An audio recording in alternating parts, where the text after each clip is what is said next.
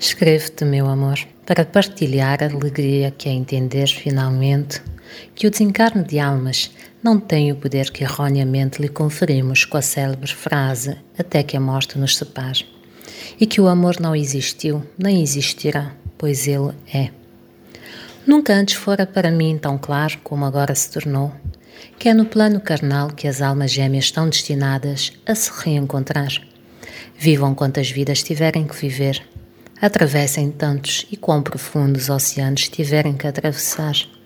Vagueiem nos desertos que pelo caminho se impuserem, sejam eles gélidos ou tórridos. Elas, as ditas almas gêmeas, não se perseguem.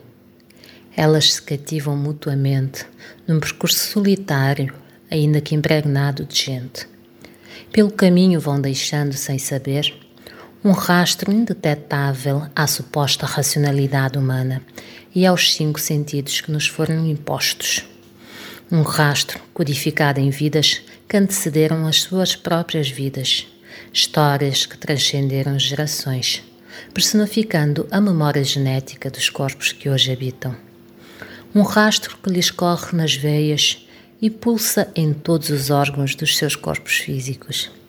Esse mesmo rastro se faz presente nas ínfimas partículas que vagueiam o cosmos, habitando constelações e planetas.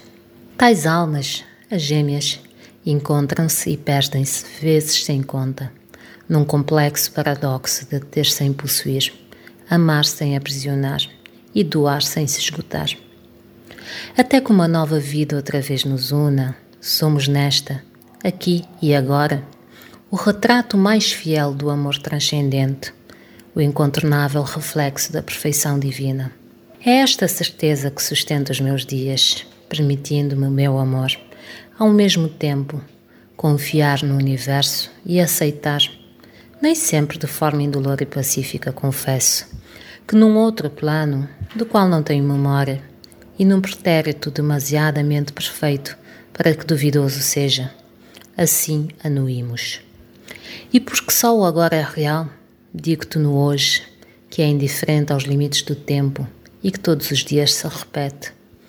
Amo-te nesta vida que uma vez mais nos uniu.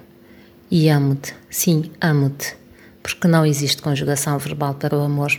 Quantas mais vidas tivermos que viver.